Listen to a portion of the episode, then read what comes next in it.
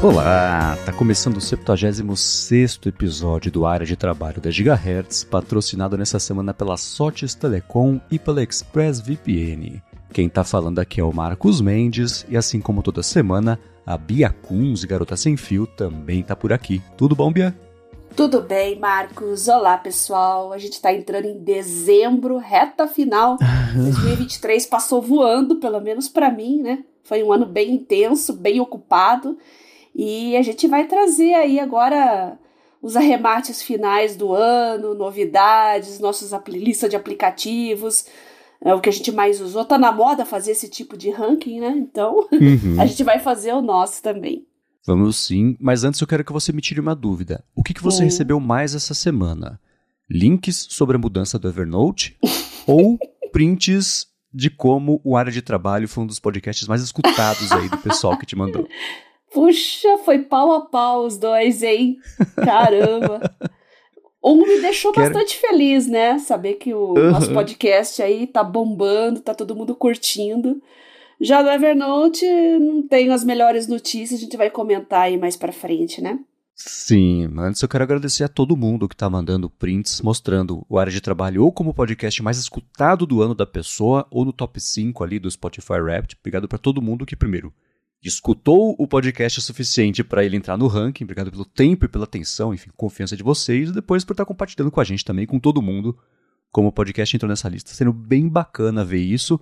E para quem está publicando e marcando a Gigahertz no Instagram, a gente está republicando. Então, mandem bala lá, que eu mando bala daqui. para ajudar a espalhar, como vocês escutaram bastante aí, o área de trabalho. E, enfim, né, os outros podcasts também da Gigahertz. Boa! E não é só o Spotify que está fazendo retrospectiva do ano, como já é tradicional, né? Google Music começou a fazer também, mas não, como não tem ainda podcast bem consolidado, só tem ranking de música mesmo. Mas o Pocket Cast, que é o meu aplicativo de podcast favorito, que eu uso sempre há quase uma década, se não mais, tá? Acho que até mais é, também inaugurou essa categoria aí de rankings de podcast mais ouvido, de horas, é, já que ele é um app específico de podcasts, né? É, é, mais fácil fazer essa mensuração. Achei bem legal. E a gente faz uma autoavaliação aí. Onde foi o nosso tempo ao longo do ano, né? Onde foram os nossos ouvidos ao longo do ano. Uhum. É, teve mesmo, bem lembrado. Inclusive, no feed agora da Gigahertz, até publicar já vai ter saído, mas estava lá o story do iGeek que justamente colocou. Colocou não, né? Escutou o suficiente para de trabalho ser o segundo mais escutado do oh. ano. Bem lembrado, o Pocket Cast também entrou na brincadeira. Muito bom. Muito bem, então vamos lá, vamos tirar a má notícia da frente e falar sobre isso. É, Evernote nessa última semana. Você quer falar ou você prefere que eu fale? quer enfrentar ah, o trauma? Começa, começa você. tá, eles anunciaram que a partir de 4 de dezembro, então a partir da última segunda-feira, o Evernote gratuito vai ter limites. Um dos limites vai ser de ter no máximo 50 notas e o outro limite só um caderno por conta. Para quem ah, limite, já tem até piada falar limite, né? É, né? Migalhas, né? Uma pena. Para quem já tinha mais do que isso lá no Evernote, as pessoas vão seguir tendo acesso à visualização, edição, exportar. Então, tudo que você tem, se você tem muitos, ainda dá para mexer, mas as contas novas, quem for passar a usar agora, vai bater nesses limites aí. E, enfim, né? É, é uma pena, mas pelo histórico que a gente viu até recente da Bending Spoons, que comprou o Evernote, né? a gente vai falar também daqui a pouquinho uhum. sobre o Filmic, nesse assunto todo uhum. aqui. É, é uma pena, né? É. Ah, dizer que limitou é complicado. Praticamente tornou inutilizável o aplicativo. Mesmo quem está no modo gratuito e tem bastante caderno e continuar tendo acesso a eles, não quer dizer que torna uh, o padrão de uso aí constante, né? Porque limitando a 50 notas é complicado demais. Então, é basicamente um empurrão no precipício, né, para a pessoa ou fazer uma assinatura ou desistir do app de uma vez por todas. E eu recebi muitos comentários. Quem não tem plano pago, né? Quem estava no modo gratuito está abandonando e indo para outras opções. Mas essa história aí da Bending Spoons também tá rolando uma fofoca de bastidores aí que uma outra empresa que eles compraram, como você comentou, né, está indo mal das pernas. Que história é essa? É, tem um aplicativo que é super famoso de gravação de vídeo para iPhone chamado Filmic. Eles já foram, né, é, já apareceram em evento da Apple, já foram eleitos como apps do ano, etc. E eu nem sabia que a Bending Spoons tinha comprado o filme, que isso aconteceu acho que em setembro do ano passado. E eles já tinham, o CEO já tinha atualizado o LinkedIn dele basicamente falando que não estava mais na empresa. E agora, no último fim de semana, saiu a notícia de que a Bending Spoons fez parecido com o que ela fez com a Evernote. Mandou toda a equipe embora é, ainda não tem informação do que, que, vai acontecer com o app, se eles vão ter uma equipe interna que vai passar a lidar com isso, que eles têm já a Bending Spoons, né? tem aplicativos de vídeo. Se, o, o, futuro do app, ela não falou, mas ela demitiu toda a equipe do filme, que assim como demitiu também toda a equipe do Evernote, ou a maior parte da equipe do Evernote, e agora é um pessoal direto na Europa que está cuidando disso, porque a Bending Spoons é europeia. Então a história se repetiu e eu não conhecia a Bending Spoons nesse ano, ah, é, antes desse ano, mas toda notícia que eu vi a respeito dela foi ou preocupante ou ruim nesse último ano, né? Então, é uma pena que isso, a história esteja se repetindo com mais um app que parecia, não é que estava tudo bem, né? Que não dá para saber, mas que tinha um histórico bacana, uma história legal e parece que melhorou para pior, né? Depois que foi comprado pela Bending Spoons e vamos ver o que vai rolar. É, 2024 vai ser crucial para a empresa, né? Ainda mais considerando que o Notion, acho que desses aplicativos, dessa categoria de aplicativos, é quem está mais à frente com questões de novas features, inteligência artificial. Uh, se o Evernote for de arrasta para cima, por enquanto a minha opção vai ser o Notion. E vamos ver como é que vão as coisas, né? Mas Evernote gratuito já era inutilizável. É, é, é uma pena. Deve ser uma coisa de cortar gastos, custos, aquela coisa a gente viu, por exemplo, é, não tem como não pensar no exemplo do Twitter, né, que depois que o Musk comprou, ele demitiu 80% da empresa, acabou com divisões inteiras tipo de saúde, saúde não, de segurança e confiabilidade, né, que foi acho que um tiro no pé, mas ainda assim a defesa assim, ah, o site continua no ar. Fala assim, mas né, essa é a única métrica, né? E eu acho que isso inspirou. A gente viu no Reddit coisas parecidas. Spotify acabou de mandar mil pessoas embora também. Então, se no começo do ano teve um, o que o pessoal usou o eufemismo de ajuste de mercado, que foi demissões em massa em diversas empresas, especialmente de tecnologia, a Bending Spoons parece ter adotado isso como modus operandi para equilibrar contas, enfim. Né? É, é, uma pena. Né? E o pessoal mandou, né? Eu brinquei que você, no nosso, na nossa conversa que a gente tem de feedbacks, etc., para colocar na pauta, muita gente mandou para você o link, inevitável que isso fosse acontecer. O Anthony Coelho falou que depois de três semanas recebendo vários pop-ups aí do Evernote, ele recebeu a notícia da limitação.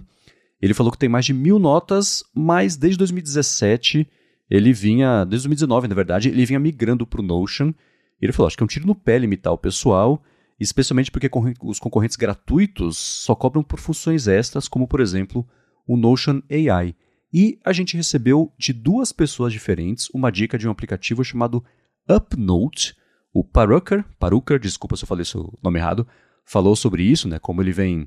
É, ontem ele falou: ontem, quando conheci o UpNote, me pareceu bem interessante, com preço bom também, né, justo, na verdade, ele falou e perguntou se a gente já conhecia, e o Jordano Vidotto falou a mesma coisa, que ele vem usando o UpNote, lembra muito, ele falou, o elefante dos idos de 2017, exceto pela pesquisa em reconhecimento automático de caracteres e limitação no tamanho do arquivo. Ele falou que mesmo assim caiu como uma luva para ele. Eu não conhecia esse UpNote, você conhecia? UpNote. Então, já tinha ouvido falar, mas nunca foi muito atrás. E agora, com as férias, né? Agora eu tô entrando em férias, em dezembro, tô com a minha lista gigante de apps aqui, coisas para testar nessas férias, e o Upnote uhum. tá nela porque o pessoal tá comentando bastante, então a gente tem que testar, né? Sim, sem dúvida. Eu dei uma espiadinha no site deles. Né? reviews aqui na, na, loja brasileira, pelo menos na App Store, Mac App Store, não tinha suficiente para nem a Mac App Store mostrar. Imagino que isso possa mudar agora que, assim, né? Em 75 episódios do Área de Trabalho, ninguém tinha falado desse app. Na última semana, duas pessoas falaram. Isso é relevante. Então ele deve ganhar um destaque aí, né? Mas olhando no site, ele parece ter suporte a diversas coisas que são meio essenciais hoje em dia, desde você não ser só texto, mas poder fazer lista, por exemplo, toda a parte de snippet de código, Não encontrei rapidinho assim, ah, tem suporte a Markdown, o que é muito importante também, né? É, formatação, enfim, né? Ele pare... A interface dele é bem familiar para quem usava mesmo Evernote lá no comecinho. E, bom, modo escuro, né? Extensão de, de Web Clipper. Então é potencialmente poderoso. Para a galera que já estiver usando há um tempo, né? Como aconteceu na verdade, tanto aqui como no caso do Peruca quanto também do Jordano Vidotto, manda para gente as impressões de vocês ou outros aplicativos, outros apps de notas que vocês têm usado. Importante, técnicas que funcionem para exportar coisas a partir do Evernote também. Eu sei que a gente já falou sobre isso, mas tenho certeza que mais gente descobriu mais formas nas últimas semanas. Então acho que esse assunto vai voltar a ficar quente aí nas próximas semanas. Mandem para a gente gigahertz.fm feedback. É, à medida que as notícias a respeito do Evernote vão se acumulando, a gente já está falando de migração, de um, uma possível descontinuidade do serviço há um bom tempo. À medida que essas notícias vão se acumulando, é claro que a concorrência vai se mexendo, né, opções vão surgindo, começam a ganhar mais destaque e cabe a nós testá-las e comentar aqui para vocês. Exatamente. Então, só é, é uma pena, né? Foram, são muito, quase uma, deve ser mais de uma década, né? De construindo uma relação, história com todo mundo, confiança, arquivos, notas, né? Para quem tem como é o caso aqui, a gente acabou de falar do Tony Coelho, tem mais de mil notas no Evernote. Essa quebra de confiança dá uma tristeza, né? Que o Evernote é uma instituição da internet moderna de, de produtividade, de utilidades, né? É, é de nuvem, né? Foi um serviço revolucionário. Quando ninguém falava em nuvem, lá estavam eles, né? Falando de. É. É, e, e é, sempre chamou a atenção das pessoas o fato de não ter um limite de armazenamento, que o limite era de uploads, né? já que a ideia e o propósito do Evernote era formar um repositório perpétuo de informações da sua vida, né? Então vamos ver como é que vai ser agora em 2024. Sim, e eu entendo, por exemplo, essas promessas de. Não é uma promessa, o negócio aparece de graça ilimitado. Eu acho que vale sempre usar com esse pé atrás, né? De graça ilimitado, asterisco, né? Então a gente vê, por exemplo, de um lado o Evernote, do outro o próprio Gmail, né? Que, e o Google, na verdade, no último ano especialmente, tem apertado bastante aí o cinto com esse tipo de coisa de espaço, armazenamento, etc. Né? Tem, no meu caso mesmo, tinha só basicamente o Gmail que eu usava ali da, da, do universo de coisas do Google e mesmo assim eu bati no limite de, de máximo de armazenamento, se quisesse usar mais eu teria que pagar, etc. E eles lá do lado deles têm feito uma limpa enorme de contas inativas, então dá para ver que eles estão apertando ali. E não dá, acho que não, não dá para confiar, não é confiar, né? Esperar que para sempre coisas que são de graça sigam de graça, que são ilimitadas sigam ilimitadas. Mas existem jeitos, eu acho, de fazer isso e é uma pena que esse seja o que está acontecendo com o Evernote, né? É, tem muita startup agora de AI aparecendo, né? Aos borbotões. e eu percebo que elas têm uma estratégia bem agressiva, né? O, o uso gratuito é bastante limitado. E elas estão toda hora ali te forçando. Ah, faça sete dias de graça para testar. E, e, é insistente, alguns serviços insistem tanto que me desanima uhum. a continuar usando, né? Então isso arruína a experiência, ao meu ver. Tem que ter uma moderação. É claro que se for bom, fizer uma mudança na minha rotina, eu sou candidata a assinar. Mas menos, né? Não força a barra, que forçar a barra é sempre pior. É. Agora, uma coisa curiosa que a gente recebeu nessa última semana: o Notion é uma figurinha carimbada quando o assunto é Evernote, mas não costuma ser uma figurinha carimbada quando o assunto são lembretes. E o Fabiano Castelo falou que tá passando, passou aqui com a gente para contar da experiência recente que ele teve. Né? Ele falou o seguinte: há 12 anos uso a versão Pro do Remember the Milk. E Olha, eu arrisco dizer é, que ele deve ser o usuário mais antigo do Remember the Milk. Acho que nem o pessoal que Sim. trabalhava no Remember Milk usa o aplicativo ainda, mas ele estava lá firme e forte como administrador de tarefas do Fabiano. Ele falou: ótimo, mas custa 49 dólares por ano e há alguns anos eles pararam de desenvolver novas funcionalidades. Eu estava achando meu carinho e resolvi ver outras opções. Testei o Notion, mas achei muito complicado para configurar, além de ser muito mais do que eu precisava. Aí eu concordo, um tiro de canhão aí na, na formiga. Ele falou que o Trello é legal, mas limitado no plano gratuito e no pago também é, muito mais do que ele precisava.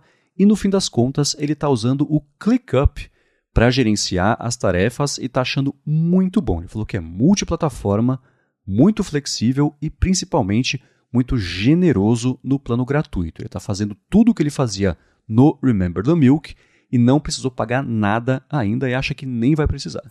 Nossa, então, diante de todos esses elogios, já está indo para minha lista que vou testar também. ClickUp, uma opção aí ao Remember the Milk. Remember the Milk, quando surgiu, eu lembro, eu testei, usei ele por um tempo, eu lembro que chamava atenção assim a interface toda modernosa, né? Bem ultra clean, ultra intuitiva. É, na verdade, quem quer um, uma lista de tarefas, um aplicativo de tarefas, realmente acho que um dos motivos para conquistar e fidelizar o usuário é você ser simples e intuitivo. Afinal, você só quer ser lista, quer ter listas, categorizar, colocar lembretes, né? Eu continuo no Todoist, para mim ele é imbatível nesse quesito, acho que já estou aí há mais de uma década também porque eu não perco tempo com ele, né? E em termos de horas, assim, eu tava olhando aqui agora os aplicativos que eu mais usei e tal. Ele nunca é um aplicativo que tem mais horas por semana, porque eu literalmente entro no começo do dia para olhar minhas tarefas, uh, dar baixa às vezes em algumas coisas, e no final do dia a mesma coisa para dar baixa e criar as novas para o dia seguinte e para os próximos dias. Então eu uhum. fico pouco tempo mas ele ajuda demais a minha vida. Eu acho que é isso que um aplicativo tem que ser. Se toma tempo demais para aprender a fazer as coisas, eu vejo isso como um mau sinal.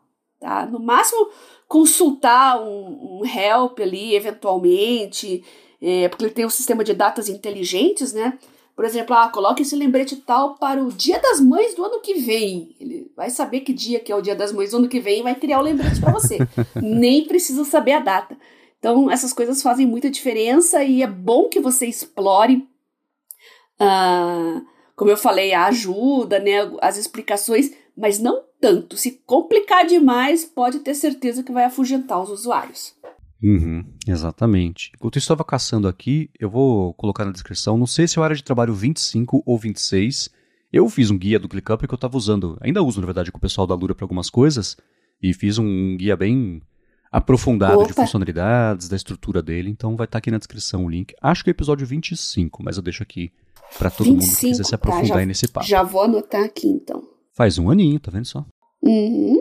Muito bem, agora um outro assunto que é perene aqui do área de trabalho é dos setups, tanto dos nossos quanto também do pessoal que escuta aqui o podcast. O Christian Menta mandou o setup dele, mas antes de eu comentar, eu quero trazer o primeiro patrocinador aqui do episódio de hoje, que é a Sotes Telecom. A Sotes Telecom é uma operadora de voz e dados que oferece soluções de telefonia para empresas e ela tem um serviço de PABX na nuvem que é a solução perfeita para sua empresa ter mobilidade e facilidade da instalação de ramais e de linhas telefônicas. Com o PABX em nuvem da Sotes Telecom, você implementa ramais na sua empresa totalmente pela internet. Não precisa de quebradeira, fiação, complicação, nada assim. E ela tem uma série de ferramentas para gerenciar, como por exemplo um painel de relatórios online para você acompanhar as métricas das ligações das suas equipes. Além disso, com o PABX em nuvem da Sotes Telecom, você tem custo zero na comunicação entre a matriz e as filiais. Então, além de ter facilidade para administrar os a mais e ter acesso às métricas também de ligações, você economiza com a comunicação interna da sua equipe. Uma outra coisa bacana é que nas regiões de São Paulo e São Bernardo, a Sotes Telecom oferece um link dedicado de fibra óptica para empresas, né? Então, para você que está procurando por qualidade de serviço, flexibilidade e baixos investimentos em serviços de voz, entre em contato com a Sotes Telecom que eles vão te ajudar. Acesse o site deles que é sotes.com.br, S-O-T-H-I-S.com.br, link na descrição aqui do episódio, ou vai no Instagram, vai também no Facebook, procura por arroba Sotes Telecom, comenta que você escuta o área de trabalho e pronto, dá o primeiro passo para resolver de vez a telefonia IP e a comunicação da sua empresa. Muito obrigado a Sotes Telecom pelo patrocínio de mais esse episódio do Área de Trabalho e pelo apoio a toda Gigahertz. Obrigada, pessoal da Sotes, por ter permanecido com a gente nesse ano de 2023. É uma empresa com um serviço bastante útil, poderoso e que está ajudando os nossos ouvintes a serem mais produtivos e sua empresa mais antenada. Muito obrigado e vamos lá. O Christian Menta mandou o, o, setup dele, como é que ele vem trabalhando, e foi um dos mais legais. A gente, todos são legais. Esse me chamou mais atenção Diferente. ainda. diferente, e ele até comenta sobre a, o, a busca dele, não por minimalismo, mas também por reduzir ali o, o, o clutter visual. E ele falou, né, escuto regularmente a área de trabalho e resolvi mandar as fotos aqui do setup profissional. Ele falou que trabalha em home office desde 2019 e aos poucos foi aperfeiçoando para chegar no setup que ele considera ideal. E eu achei muito bacana. Ele tem dois monitores e os dois são com aquele braço. Eu não sei se é exatamente um VESA mount, mas são aqueles braços que permitem que você ajuste ele para frente, para trás, inclinação, né? Ele é meio, meio livre ali, os dois monitores com isso. Tem um tapetinho para usar tanto na, logo ali na frente, né, mais confortável de apoiar a mão, etc. O teclado e o mouse. E você não vê fios, o que é muito bacana. Tem um fiozinho ali de cabo Lightning que é necessário, mas o, tanto o carregador por indução, quanto a caixinha de som que ele tem, quanto o resto ali, os fios estão logo colados ali atrás da mesa, né? Então você não, não enxerga. Tem ali a parte de anotações, o fone de ouvido, tem a garrafinha d'água ali. É, achei muito bacana o setup dele. A gente vai entrar em contato com ele, com a permissão a gente coloca aqui na descrição o link para a imagem. E ele falou: notebook e periféricos ficam ocultos embaixo da mesa para não poluir visualmente o ambiente, porque organização é um ponto primordial para ele. achei super bacana esse setup dele. E bem bonito o escritório, né, que ele montou. Esconder fio é um must para ficar bonito na foto, né? Mas também dá menos poluição visual, é menos estresse visual também, se considerar que é um ambiente que você o tempo todo, todos os dias ali. Então, quanto mais clean, melhor. Parabéns pelo seu setup, Christian. E para quem quiser mandar pra gente, gigahertz.fm barra feedback, a gente comenta e se inspira também, porque só com base na foto dele eu já mexi um pouquinho aqui. Não Verdade. tem muita coisa no meu setup, mas já mexi uma coisinha outra aqui, já ajustei. Né? então essas coisas são sempre inspiradoras. Vamos ver se inspira o pessoal que escuta aqui também, né? Agora, Bia, você inspirou o Matheus Rodrigues a fazer o que ele falou que foi a melhor compra da vida dele, dinheiro mais bem gasto da vida dele, Poxa. que foi o Galaxy Tab S6 Lite. Olha, ele mandou fotos, fazendo as anotações, assistindo aula. Muito legal ali, a tela dividida em três, né? Tem um cronômetro, tem ali as anotações dele, anotação em PDF. É, nossa, é, realmente é uma utilidade para você estudar é, de forma autônoma, né? Autodidata, é uma ferramenta e tanto. Então, parabéns pela sua aquisição e tomara que você evolua bastante com o auxílio dela, tá? Uhum. Ele mandou, ele tava um vídeo dele mexendo no Evernote com a parte de anotações, rabiscando a mão, etc. Falou oh, que bacana como funciona bem o negócio de você fazer um círculo, ele fazer um círculo perfeito mesmo, as formas e coisa assim. E eu achei bacana que a latência é super pequena, não tenho contato, né? Então me impressionou que a latência é menor do que eu lembrava de, de, de dispositivos assim há alguns anos, que foi a última vez que eu prestei atenção. é, e ele mudou também a parte. Ah, tem aqui na caneta a função de borracha no Evernote não funciona, mas, por exemplo, lá no Google Drive, em coisas assim, isso funcionou super bem. Ele tá, é bacana ver alguém empolgado desse jeito com uma compra, com uma coisa que você sabe que vai ter utilidade, tá colocando para trabalho, para jogo ali e tá funcionando. Né? No começo é uma lua de mel, né? Você quer explorar tudo, você fica encantado com tudo. Essa ferramenta do Evernote de adicionar uma nota com a caneta, ela é bem limitada, tá? E eu já tentei fazer notas mais longas, mais aprofundadas, mas tem um lag horrível, realmente é complicado, por isso que eu acabo não usando o Evernote para isso. É, se você está no Android, a melhor opção aí é o Samsung Notes, caso você tenha um dispositivo Samsung. É, fiquei só um pouco chateada que a Samsung tirou o Samsung Notes da Windows Store a não ser que você tenha um computador da Samsung. Aí, ó, oh, Samsung, hum. aí complica a vida das pessoas, né? vocês não querem mais gente adotando, curtindo a ferramenta? Pô, vocês vão na contramão das coisas, aí fica difícil. Eu tava usando mais o Windows por esse motivo, né? Agora tá instalado, tá lá, tudo.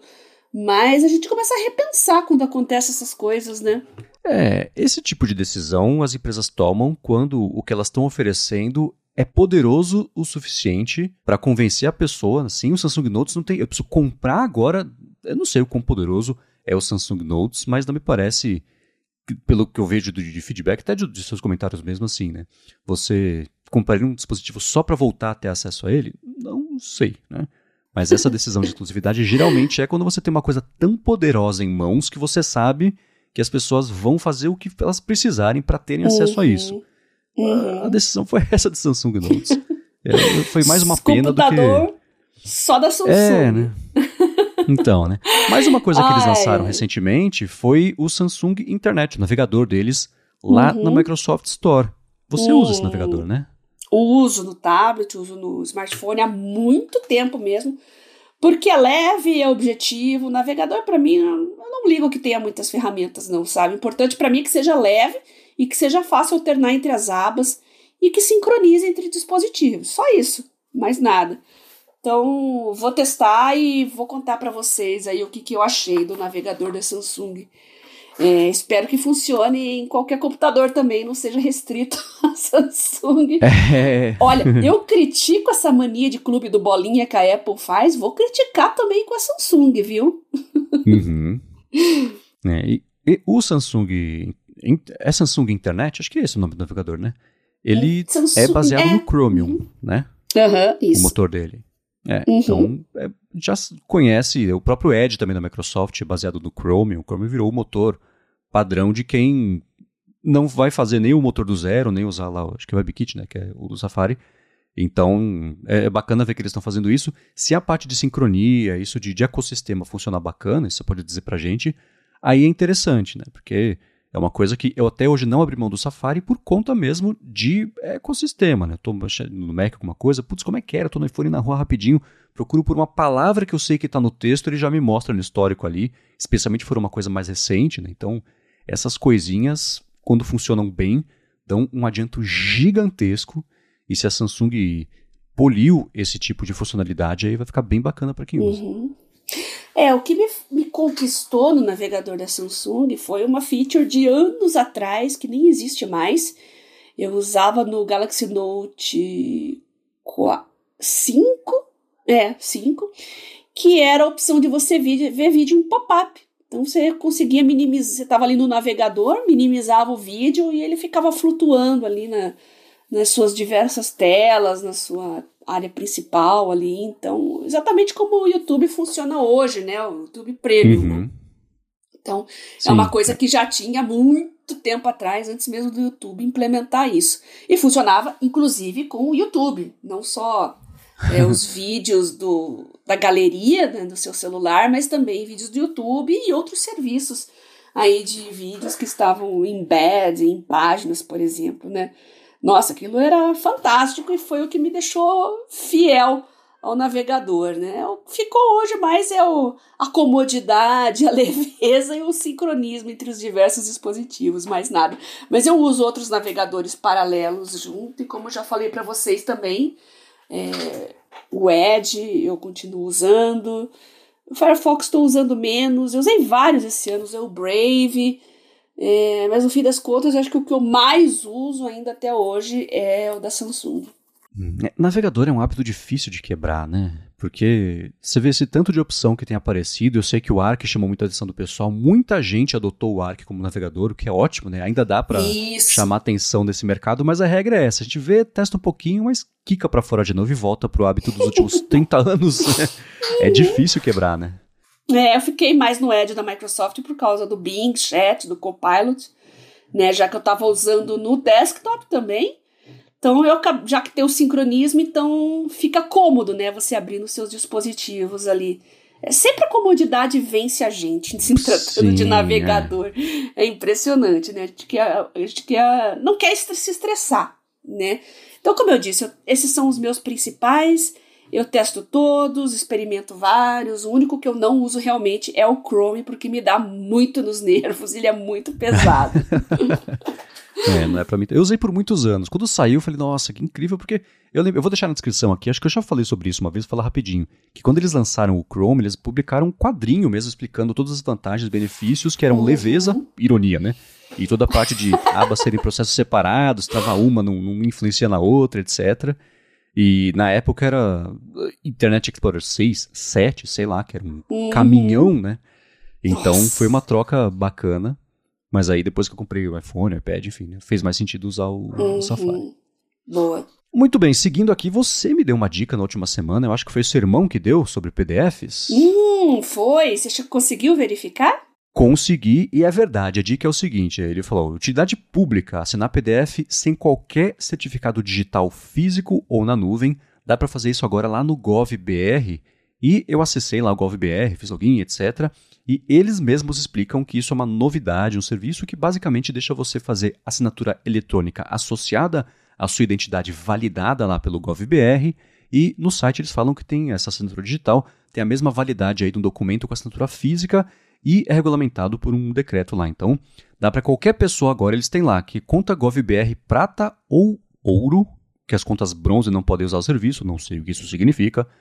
Mas agora tem essa possibilidade aí. Tem que assinar o GovBR agora. Se né? eu não me engano, é o número de braços do GovBR que você tem conectado. Então, ah. carteira de trabalho, INSS. Quanto mais braços você tem ali que você conecta tá. no serviço, você sobe de categoria. Achei, achei já que era bem de Spoons comprando o GovBR e fazendo você assinar pra fazer. Nossa! Mas que bom. Aí dá para fazer isso, para usar você tem que ou validar por reconhecimento facial, ou por banco credenciado, ou por certificado digital, mas aí mata o propósito, né? A ideia é justamente uma alternativa. Então vou deixar o link aqui para quem quiser dar uma espiadinha. E vale lembrar disso quando, putz, como é que é certificado digital? Não lembro. Coloca aí no, no, no arquivo da memória que pelo GovBR dá para fazer. Isso vai ajudar, espero, bastante gente, porque esse lance de PDF eu já acho uma complicação, não consigo. E certificado digital ainda por cima piorou. É, Juntando essas duas coisas e facilitando, maravilha, né? Claro, com certeza. Minha bronca segue com essa história de reconhecimento facial. Tenho uma bronca, um ranço disso. Uhum. Ai, me irrita demais. Já falei que eu sou contra, no que eu puder não cadastrar, não cadastro, porque me incomoda demais a segurança de ter a minha cara cadastrada num serviço Sendo que a gente não sabe, às vezes, como é que está a segurança desses dados e, e a tua cara é usada para autenticar um monte de outros serviços, porque a tua cara é sempre a mesma, não é, não é, é. igual uma senha que você Exato. cria uma para cada serviço. Então, ah, eu, eu reluto muito em fazer reconhecimento facial em qualquer serviço. Eu também. E para todo mundo que trabalha em posições aqui que você pode tomar decisões para a empresa, seja assim, esses dias no condomínio, vamos trocar para aquele facial. É que eu não tenho paciência para reunião de condomínio. Falar, não é muito mais, né? tem, tem tanta coisa mais importante para fazer, né? e o rosto é isso, né? O seu rosto vai mudar é, o rosto de alguma coisa, né? é, né? Então, isso. sei lá. Mas é, vale, se for assim, o conhecimento facial aplicativo para do, do, Android, do iPhone, tudo bem, uma coisa de sistema. Mas contratar uma empresa é. para fazer um sistema para botar uhum. lá seu rosto, você vai uhum. saber o que vai acontecer. Daqui a 5, 10 anos, que não vai estar usando isso, vai ser outra coisa. E aí, essas uhum. fotos vão para onde? É. Não, tem, tem alternativas, né? Com certeza, com certeza. Enfim, seguindo aqui com o, que pintou de, de, últimos episódios, a gente falou, no último episódio, na verdade, foi uma entrevista que ficou bem bacana. Eu mergulho muito da entrevista com o Jorge Araújo que a gente fez, que é juiz do trabalho no Rio Grande do Sul e tem usado IA para diversas tarefas, escreveu livros sobre isso, etc. E o Jordano Vidotto, que tinha comentado no começo sobre Evernote, ele falou que ele é advogado e falou muito bacana a participação do Dr. Jorge Araújo. Ele falou que acompanha o trabalho dele nas redes sociais e, de fato, vê um futuro promissor de IA na advocacia, isso aí em especial. Ele falou que na nossa rotina, a rotina dele, tem muitos procedimentos e padrões que podem ser automatizados e replicados, e a IA pode ser um elemento importante para a identificação e facilitação desses caminhos. Ele falou: creio, inclusive, que no futuro próximo alguns tribunais podem adequar elementos da IA na triagem e identificação de processos para facilitar e agilizar a tramitação, o que é fator de muita Nossa. importância aí uhum. no jurisdicionado, que é uma palavra que eu aprendi agora. Uhum. É, tem muitos gargalos no judiciário, né? E é um, uma coisa que quanto mais unificado tiver, mais pessoas usando, é, melhor tende a ser a implementação de avanços no serviço, né? Então, é isso aí. Vamos torcer para que o nosso judiciário fique menos burocrático e mais simples também, não só para o pessoal da área de direito, mas também para o cidadão que quer acessar lá um tribunal, consultar um processo. Ainda é bastante penoso uh, e cada estado faz de um jeito também. É uma coisa complicada. É, e por coincidência, a gente publicou o episódio na quarta-feira. Na quinta, eu acho, apareceu uma notícia de uma lei escrita por inteligência artificial que foi aprovada por vereadores lá em Porto Alegre, justamente, e sem nenhum tipo de ressalva de restrição. Foi proposta, foi lida, foi votada, foi aprovada. Eu vou deixar o link na descrição aqui para quem quiser dar mais piadinha nisso. Você viu mais a fundo essa notícia? É, não? não, mas eu vou ver para ver se essa lei aí não tem um dedo a mais. Tá?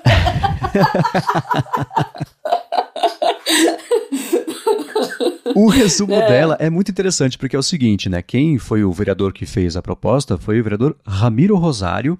Uhum. Ele pediu a ajuda do chat GPT. É uma lei que é sobre não ter que cobrar o medidor ali de consumo de água do cidadão se ele for roubado, porque isso era uma coisa que o cidadão precisava pagar e agora não tem mais que pagar. Tá. Então ele fez um prompt, eu vou deixar no link da descrição tem o prompt completo dele. Opa. Mas ele falou, a estratégia não foi comentar com ninguém que tinha sido feita por inteligência artificial, então ele levou lá para votação. A hora que foi aprovado, ele falou: "Escuta, aliás, foi o chat GPT que escreveu aqui essa lei. Todo mundo se surpreendeu, gerou reações oh. aí e etc, né? É, claro, porque tem gente que não sabe nada de inteligência artificial, só o que vê na mídia, uh, coisas mais catastrofistas, sensacionalistas.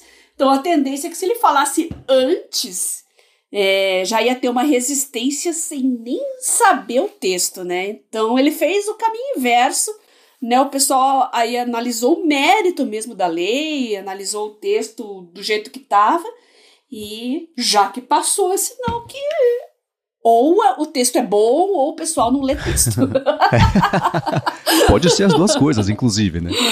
É, Mas rola eu achei... umas histórias aí que tem gente que vota sem saber direito o texto da lei, né? Rola muito papo aí, pelo menos em Brasília, que tem deputado que faz isso, né? Chega lá, o chefe do partido, lá o cacique, só fala, ah, vota sim ou não, e acabou. A pessoa nem sabe direito uhum. do que se trata, né? É, e foi por isso que ele falou que ele tomou cuidado de ser um, uma proposta de lei que não tivesse nenhum tipo de, de, chance de ser mais partidária, esse tipo de coisa, uma coisa que fosse meio uhum. neutra e universal, né? E o que foi interessante sobre isso é que, levando em conta também a conversa da semana passada, esse foi o exemplo perfeito de uma utilidade prática que o próprio Dr. Eh, Jorge Araújo tinha dado no podcast, que é um negócio da ajuda, etc., com um piloto no comando ali, a IA como copilota, beleza, facilitou o trabalho de todo mundo. E na, no texto aqui está dizendo até que depois que ele fez o prompt e veio ali o texto da lei, teve umas coisas que até, por exemplo, data de implementação, coisa assim, que ele nem tinha pensado em colocar, que fazia sentido e entrou lá. Então, uhum. é o exemplo perfeito da ajuda que a IA pode dar com base é. no, no, que você está fazendo ali no, no, volante e complementar e agilizar. Né? Então, achei, tirando a parte sensacionalista, né, e foi uma coisa que eu até comentei no Hipsters Fora Controle semana passada. Não foi a IA que chegou, escuta, vereador, tive uma ideia, tá aqui uma lei, aprova lá para mim. Não foi isso, né? Uhum. foi o uso de ferramenta mesmo, que eu achei super bacana e, e. Mas eu concordo com você. Se ele tivesse dito antes que tinha sido feita por IA, aí sim talvez ia entrar numa briga partidária, iam querer bloquear. E não, a população vai se beneficiar disso, o que é uma excelente uhum. notícia. É, prova o ponto que a gente sempre traz aqui no área de trabalho, que é a IA como um, uma ferramenta para somar forças e não para substituir. Então, quem dominar melhor essas ferramentas vai tirar mais proveito na sua vida. Agora, para finalizar o papo de IA, o Denis falou que achou um aplicativo, falou, achei esse app tão biacunze nessa fase estudante aqui oh. e leitora de papers, que é o listening.ai I.O. Você teve tempo de dar uma espiada? Também não, também tá na minha lista aqui. Tô entrando de férias agora, mas tudo que tem cara de Bia Kunze, com certeza entra na minha, na minha lista aqui.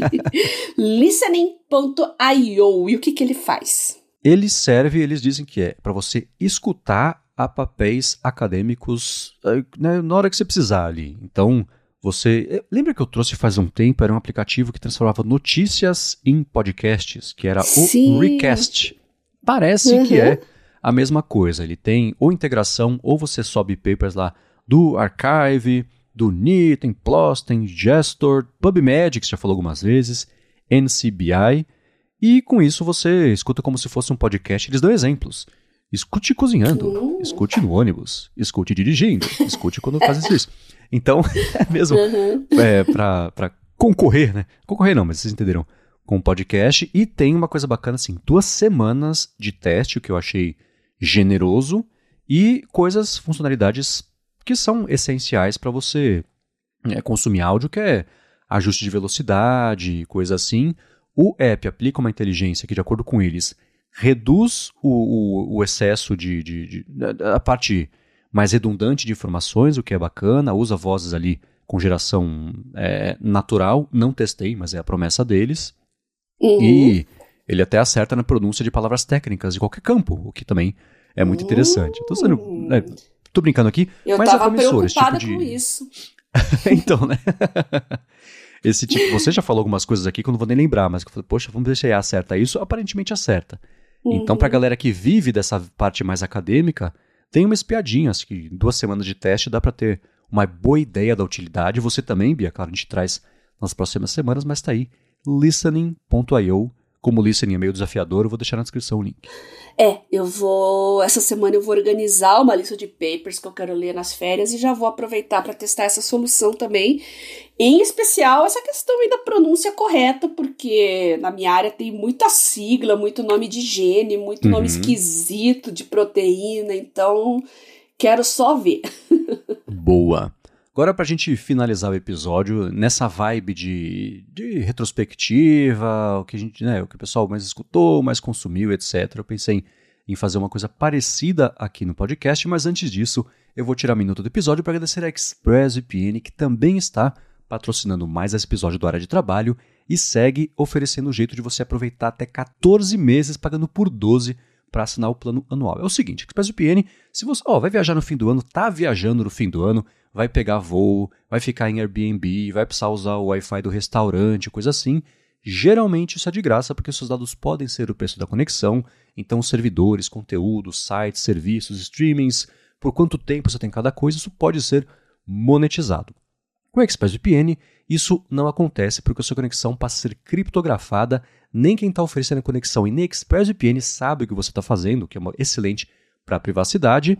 E uma coisa bacana é que eles investem muito em estrutura, velocidade, você não é penalizado ou penalizada por estar querendo proteger a sua conexão. Uma parte bem bacana também, que isso eu uso todos os dias praticamente, é a seguinte: se você vai lá nos coisa de 100 países que eles oferecem servidores, se você rotear a sua conexão por esses países, você tem acesso aos catálogos desses países de streaming.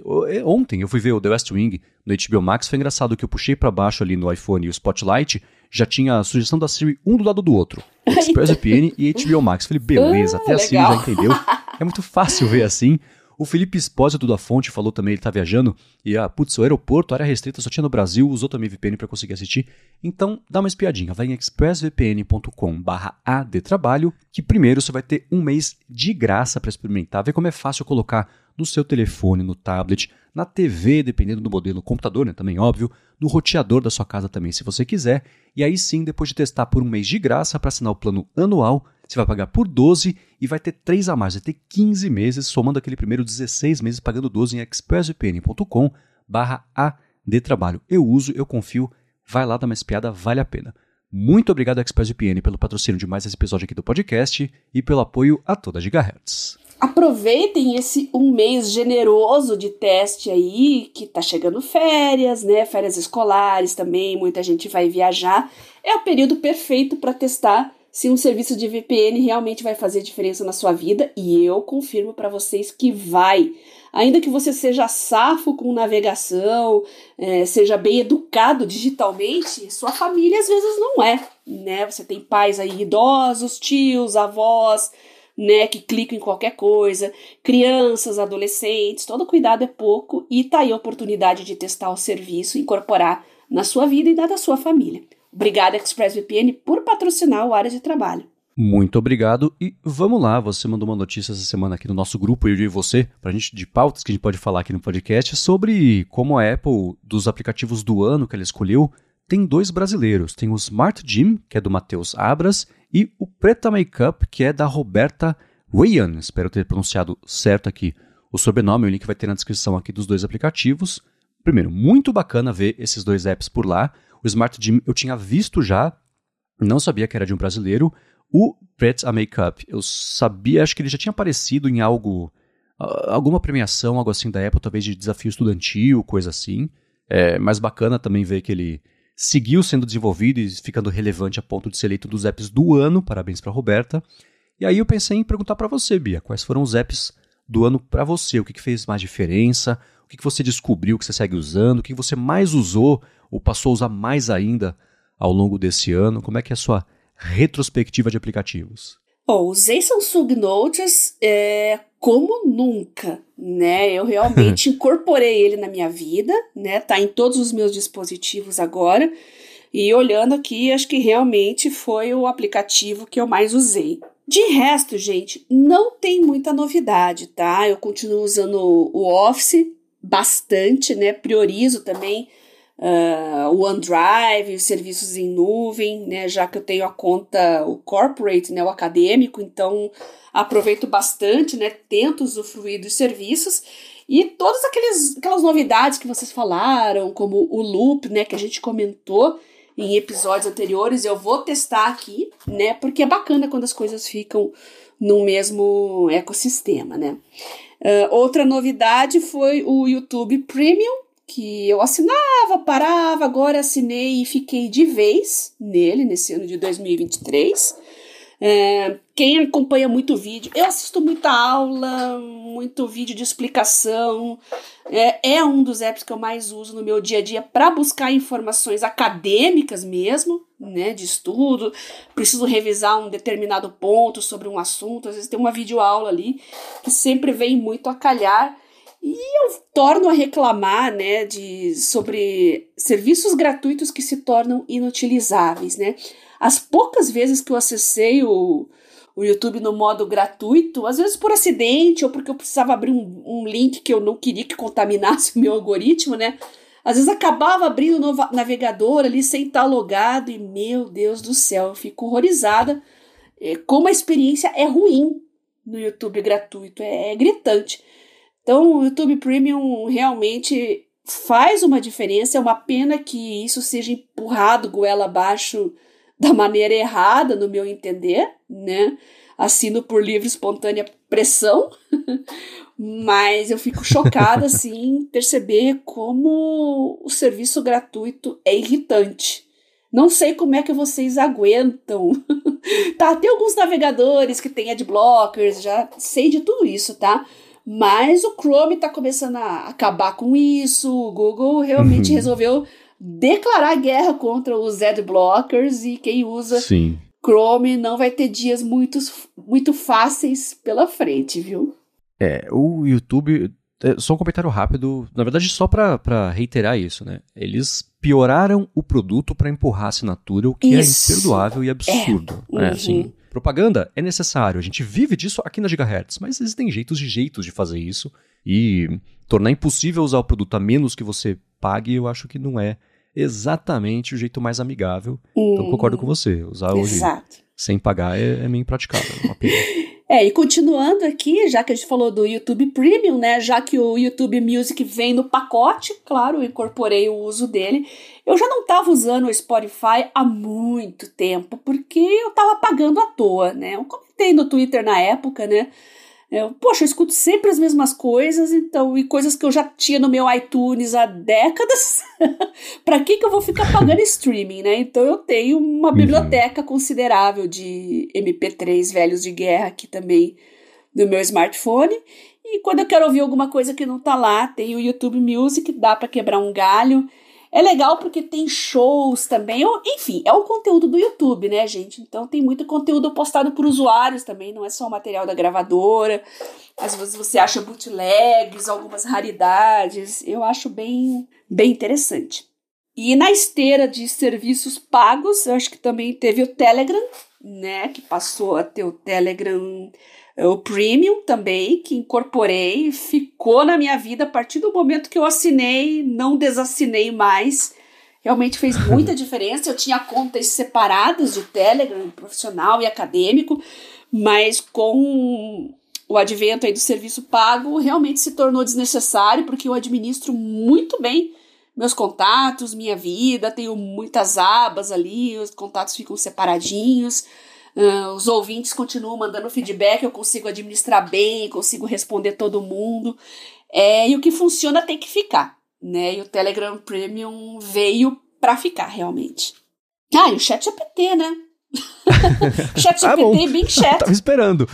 é, a gente fala tanto, né, gente? Um episódio após o outro que eu até meio que passei batido aqui, mas Bing Chat e Chat GPT estão aqui no meu smartphone e é, são também dois, mais o Bing Chat agora, né?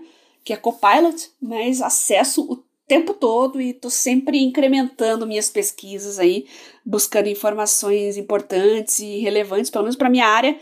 é fantástico, né? Eu quero, ah, eu preciso de antibióticos, ah, beta-lactâmico, sei lá, coisas, categorias de coisas aleatórias assim.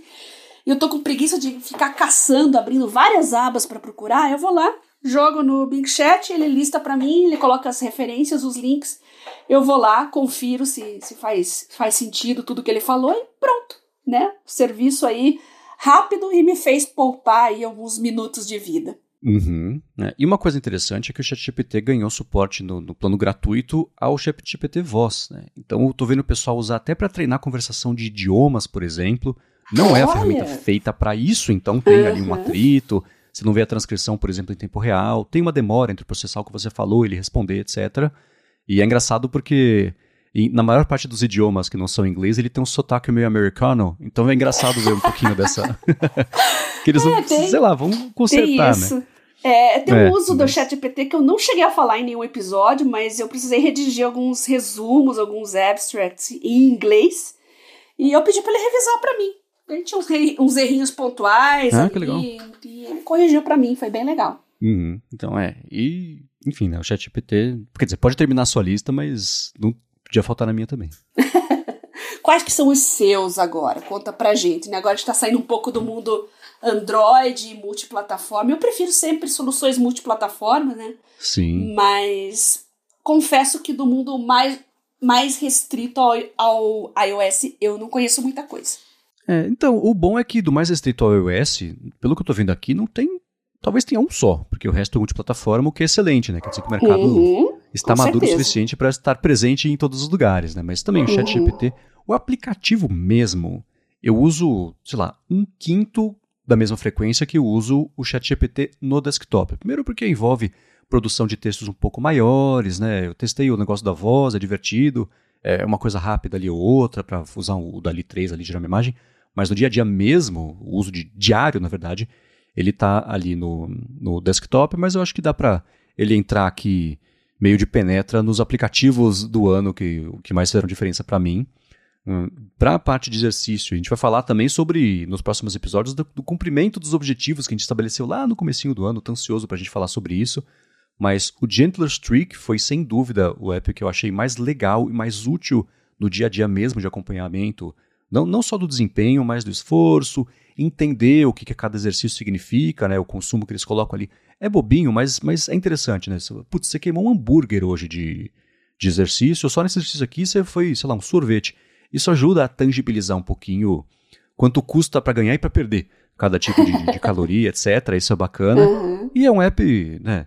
O próprio tá, tá no, tá no, no né? Gentler Streak, é um app que é feito para ser mais leve, etc. Enfim, super bacana.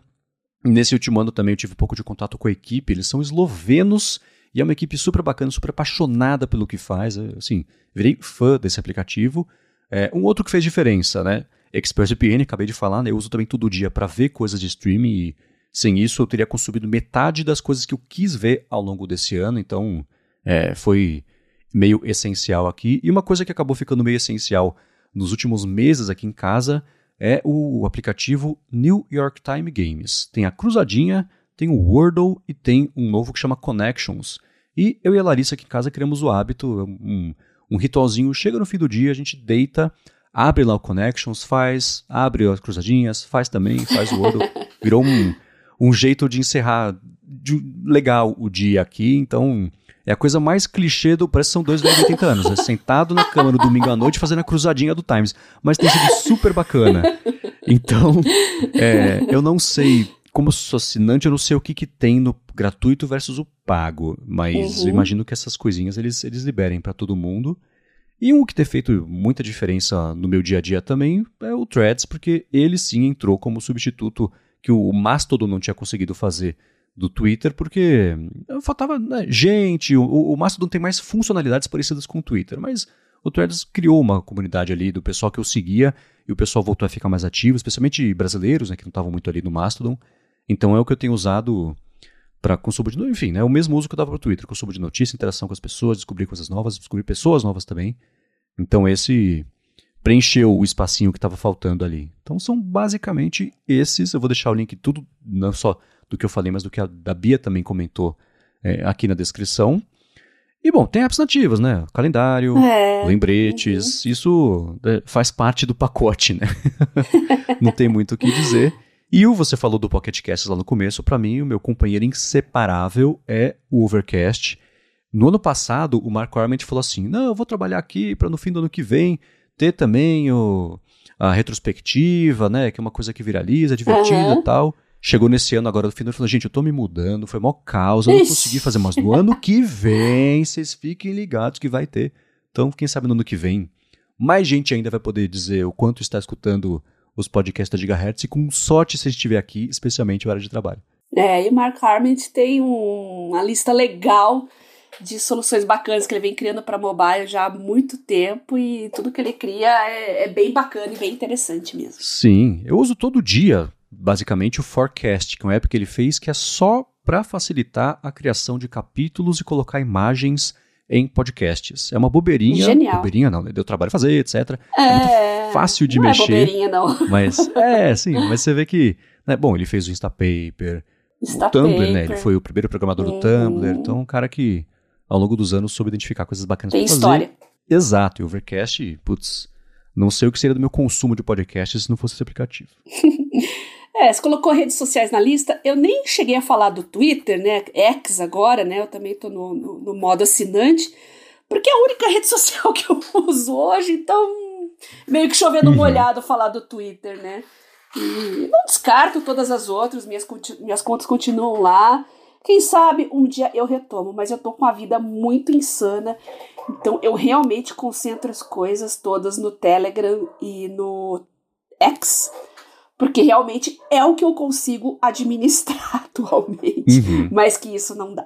É, se funciona para você, Bia. E, e, você falar do Twitter é interessante porque é o seguinte, né, as conversas são todas se reduzem a Elon Musk é um idiota, é mesmo seu comunista. Pronto, né? Voltou.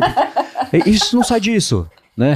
Então você está usando, você encontrou seu uso, você sabe o que está acontecendo, mas está tirando o proveito disso e, beleza. Não, e eu tô conhecendo pessoas incríveis no X, né? É uma área que eu nunca tinha explorado muito porque eu não conhecia pessoas é na área de genética de bioinformatas, por exemplo. E eu só acho no X pessoas que estão postando papers, é, comentando esses papers, colocando conteúdo, discutindo esses papers. Nossa, tem uma coisa muito legal e que um, Instagram não tem como fazer isso. Não. Né, o Twitter desde sempre foi um, uma rede de conversas e eu valorizo muito isso. TikTok, bom, nem se fala, né? tem o que fazer no TikTok, não dá para conversar, você tem que dançar, só acabou. É.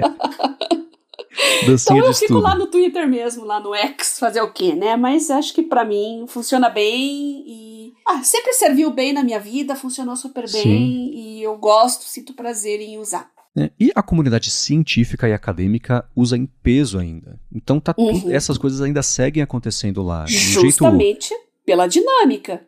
Né? Exatamente, a dinâmica que ele né? oferece é única. Uhum. Então, desde a, da, das fofocas todas e show de emoji de coração da briga do, do, do chat do, do, da OpenAI, até, uhum. assim, o, eu, tem a comunidade de pesquisa é muito ativa por lá. Então, o pessoal segue usando, apesar do contexto todo. É, para quem tá, tá, funcionando, beleza, manda bala. Uhum. É, sempre se fala muito de fake news, de grupos extremistas. Bom, agora tem as notas da comunidade que, para surpresa de muitos, está funcionando bem. Né? Não é um sistema perfeito, mas está funcionando bem. E é uma coisa que eu gostaria de ver, de, de uma certa forma, implementado em, nas demais plataformas, principalmente o YouTube. Rola um papo aí que deve rolar no YouTube, algo parecido também. Ai, o que já está mais do que na hora, porque, olha, o algoritmo do YouTube é complicado, Marcos. É, ainda que eu consuma conteúdo científico, Sempre aparece um char... na área de saúde médica, sempre aparece na sugestão um charlatão com algum vídeo lá. Eu não aguento mais bloquear essa gente. Sabe? E pior que tem milhões e milhões e milhões de visualizações, né? E ninguém contesta, você vai nos comentários, você começa a chorar mais ainda de desespero, né? Vendo as pessoas endossando e caramba, né? A pessoa se valida simplesmente pela viralização, pelos milhões de views e é um negócio que se perpetua, né? Então tá aí, é uma coisa que eu quero ver em outras plataformas também. Muito bem, para achar os links do que a gente comentou ao longo desse episódio, vai em gigahertz.fm barra adtrabalho barra 76 ou dá mais piada nas notas aqui do episódio. Lembrando, para mandar seus feedbacks, gigahertz.fm barra feedback. Quero agradecer a ExpressVPN e Sotes Telecom pelo patrocínio do episódio de hoje, a vocês que escutam, que compartilham, que recomendam, que avaliam o área de trabalho e a você, Bia, por semana após semana nos ajudar a ter uma vida cada vez mais produtiva. Eu que agradeço você, Marcos, por participar desse projeto incrível, nossos patrocinadores que viabilizam ele, e claro, vocês, nossos ouvintes, que fazem ele acontecer. E eu continuo esperando as dicas, sugestões, comentários, serviços, aplicativos, experiências de uso, como que vocês estão usando aplicativos, o que, que vocês estão experimentando e recomendam, ou o que vocês não recomendam também, por que não, né? Faz uma lista negra de serviços que estão pisando na bola, mandem fotos dos setups de vocês, prints. Uh, eu tô lá no Telegram, arroba Biacunze, qualquer um pode mandar mensagem para mim nessa arroba, e no Twitter, como sempre, X, né? Como sempre, arroba garota sem fio. Muito bem, para falar comigo, MVC Mendes lá no Threads, Instagram, no Mastodon também. Apresento aqui na Gigahertz com o Felipe Espósito a fonte toda segunda-feira e com o Rambo, o Coca e o Bruno Casemiro toda sexta-feira, o área de transferência. Participe, eu apresento do Hipsters Fora de Controle para a Lura, que sai toda sexta-feira no feed do hipsters.tech, é sobre inteligência artificial aplicada, e escrevo todo sábado para o Mac Magazine, no último fim de semana, sobre a incômoda situação da Linda Carino como uma CEO que está lá só ocupando o cargo, mas sem muito poder de decisão, né? O link vai estar na descrição. Obrigado mais uma vez pela audiência de vocês e a gente volta na quarta que vem.